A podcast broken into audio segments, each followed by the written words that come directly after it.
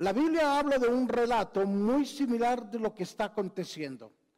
En el libro de Éxodo, en el capítulo número 12, la Biblia habla sobre la salida del pueblo de Israel de Egipto hacia emprender la entrada hacia la tierra prometida.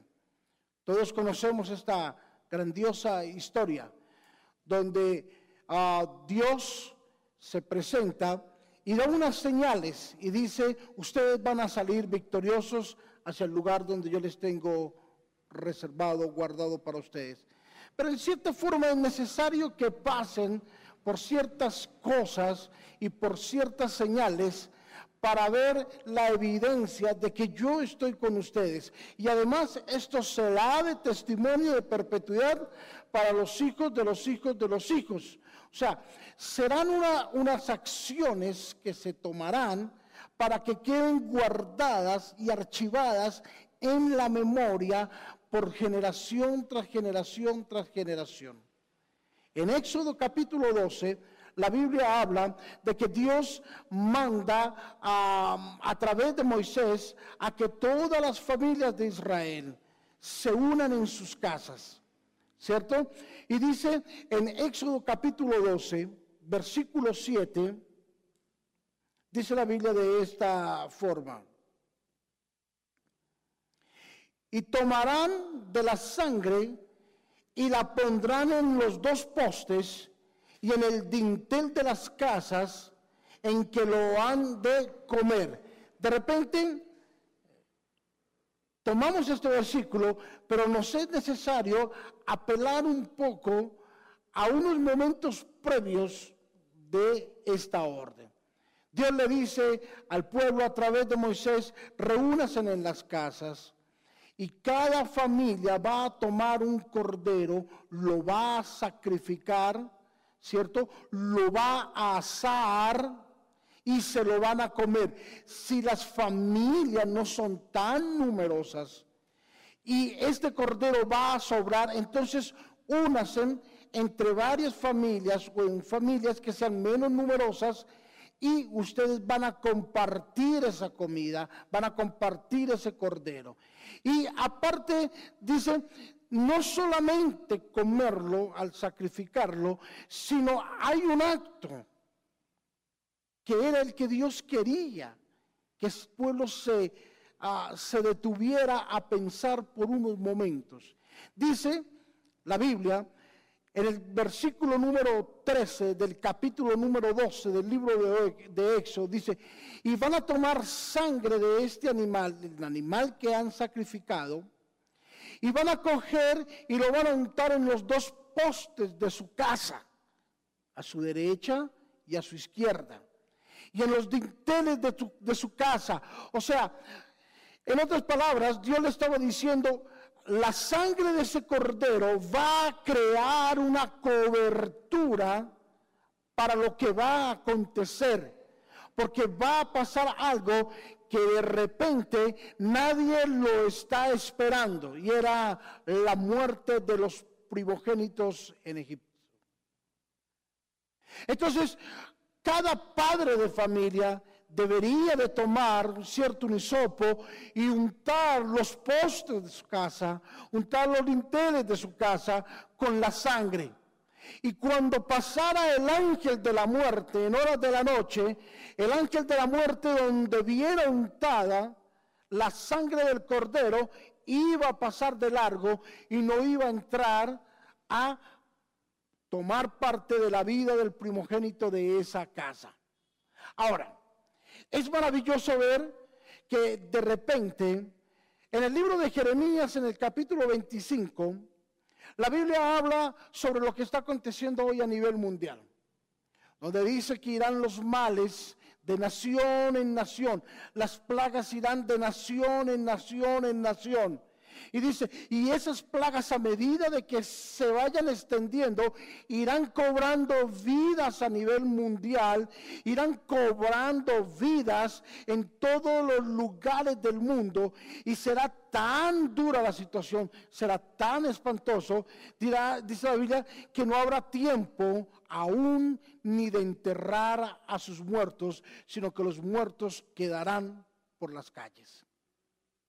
Es una pandemia, son enfermedades, son virus, son cosas que cobran la vida del ser humano. Ahora, pero si unimos lo que es Éxodo capítulo número 12, Jeremías capítulo número 25, nos podemos dar cuenta de que Dios en este tiempo dice, hay una señal, hay una evidencia de que la protección mía está con ustedes, de que podrán venir plagas y saltar plagas de nación en nación, enfermedades aún en lo más recóndito de la, de la tierra. Y podrán venir momentos críticos, podrán venir momentos aún de agonía, de muerte, de infecciones, de crisis, de enfermedad. Pero va a haber una señal y es la sangre del cordero. La Biblia nos enseña de que Jesús es el cordero inmaculado de Dios. El cordero que nos limpió de todo pecado, que su sangre fue derramada para darnos perdón, para brindarnos seguridad, para brindarnos amor, para brindarnos sanidad a través de su sangre. Esa sangre maravillosa es la que día a día, no estando en confinamiento, no estando guardados, no estando aislados, es la sangre que hoy acudimos a ella, es la sangre a la cual hoy clamamos a ella, para que usted ahí donde está, querido hermano, querida hermana, hoy ahí con su familia, ahí que nos está viendo a través de su televisor, a través de su computadora, a través del de, su teléfono, usted pueda una vez más clamar a la sangre de Cristo, una vez más en los postes de su casa, en los dinteles de su casa, y no solamente ahí en su casa, sino también un ahí, volverlo a aplicar una vez más en su familia, en sus hijos, y que cada vez que usted acuda, invoque la sangre de Cristo, usted pueda tener la garantía de que podrán venir pestes, hambres, dificultades, crisis y escasez, y más a ti no llegará. Mira que escuchaba anoche las noticias y cada vez que se levanta una pandemia de esta magnitud, se dice que más o menos el 30% de la población será infectada por estas pandemias, por este virus. Colombia, estaríamos contando con cerca de unos 30 millones o 35 millones de personas infectadas. Los informes, las noticias y todo lo que la gente habla levanta un pánico, ¿sabe? Levanta una zozobra, querido. Levanta miedo, levanta temor. Pero es hora de levantarnos, hermanos y pararnos al frente de esa enfermedad y pararnos al frente de esas situaciones duras que de repente la gente dice no va a haber nada que hacer. Donde la gente dice de repente no va a haber nadie quien pare esta situación. Yo quiero decirle, tenemos a alguien más poderoso que un coronavirus. Tenemos a alguien más poderoso que una infección. Tenemos a alguien más poderoso que una pandemia. Tenemos a alguien más poderoso. Es nuestro Señor Jesucristo, quien venció toda enfermedad, quien venció toda muerte, quien venció todo lo que iba en contra de los principios que Dios tenía para la humanidad. Hoy acudimos a la sangre de Cristo. Hoy le vamos a demostrar al Espíritu Santo, le vamos a demostrar a Dios de qué estamos hechos. Y vamos a pelear como una fiera, como una mamá cuando defiende a su cría, que tiene que defenderlo con garras dientes con uñas, aún tiene que pararse y sacar la máxima fuerza que hay dentro de él y sacar todo su vigor y sacar hasta la última de su fuerza para poder defender a su cría. Hoy nosotros nos levantamos y le decimos al Espíritu Santo, Señor, hoy de repente danos las fuerzas de un búfalo. Danos las fuerzas porque las hemos perdido. Nos hemos cansado, nos hemos caído, hemos fallado, Señor. Hemos pecado contra el cielo, hemos pecado contra ti, hemos pecado contra nuestro prójimo, hemos pecado contra nuestros padres, hemos pecado contra nuestros hijos, hemos pecado contra nuestra iglesia. Y hoy vemos las consecuencias de todo lo que está pasando. Pero hoy, Señor, es hora de decirle, hoy, Señor, es el momento en que tú nos devuelvas y nos des la oportunidad de tener las fuerzas de un búfalo para volvernos a levantar y seguir adelante. Sabes, hoy es un día especial, querido. Hoy es un día en que estamos reunidos en familia. Hoy es un día en que de repente no hay otra opción para compartir, ¿sabes? No hay la oportunidad de irnos para un cine, no hay la oportunidad de irnos para un restaurante, no hay esa oportunidad. ¿Sabes por qué? Porque Dios está cerrando todas las puertas con un único y firme propósito de que podamos ver la cobertura de Dios en nuestra casa. Y tu hijo, si de repente estás pasando por un momento de miedo, por un momento de tribulación, hijo, si estás pasando por un momento de duda, es hora que usted como hombre de la casa, como mujer de la casa, como cabeza de ese hogar, tome a su hijo, tome a su hija de la mano y muéstreles y dígales, de repente eh, el coronavirus está tomando ah, fuerza. De repente las noticias nos están diciendo de que la situación está crítica, pero tome a sus muchachos de la mano y dígales, hay una cobertura de parte de Dios. Nuestros postes, los postes de nuestra casa, los dinteles de nuestra casa han sido bañados, han sido lavados, han sido untados por la sangre del Cordero de Dios.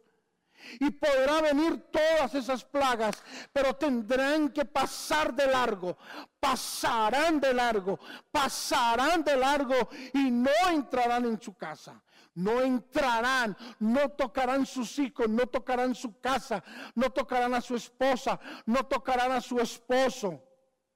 ¿Sabe por qué? Porque Dios, su protección, su Espíritu Santo, su sangre maravillosa está con nosotros.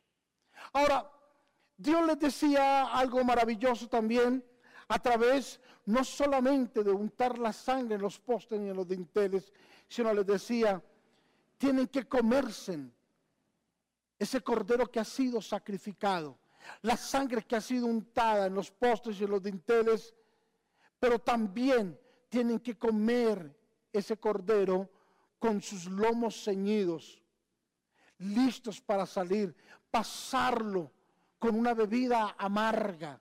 ¿Saben por qué? Porque esto pasará, hermanos. Esto pasará pasará, quedará en la historia y solamente quedará un recuerdo de algo que simplemente se quiso levantar para acabar con la creación de Dios, pero pasó de largo, pasó de largo. Y hoy yo quiero decirte, todo va a estar bien. Todo estará bien. Tenemos a Dios de nuestro lado. Tenemos a Dios con nosotros. Podrán venir momentos difíciles, claro. La Biblia dice, en el mundo tendréis aflicciones. Y vamos a pasar por momentos duros, claro que sí. Y vamos a escuchar que las noticias empeoren, claro que sí. Pero de algo que sí estamos seguros es de que nada ni nadie detendrá el mejor avivamiento que viene para la tierra.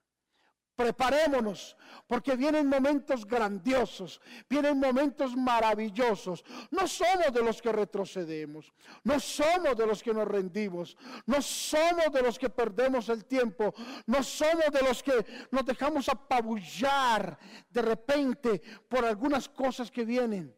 Somos de los que emprendemos, de los que hacemos empresa desde nuestra casa somos de los que emprendemos, ¿cierto? Iglesia desde nuestra casa.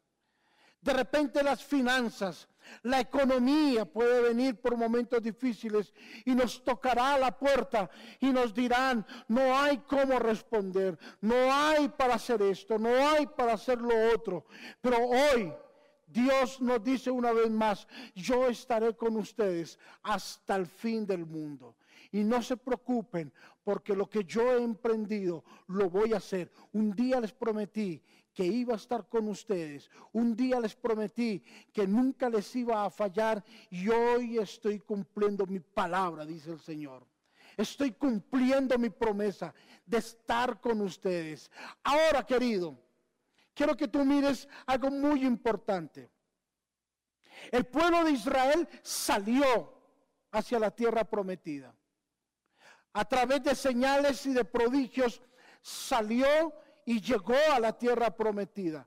Claro, pasó unos episodios donde la gente murió por el camino, ¿cierto?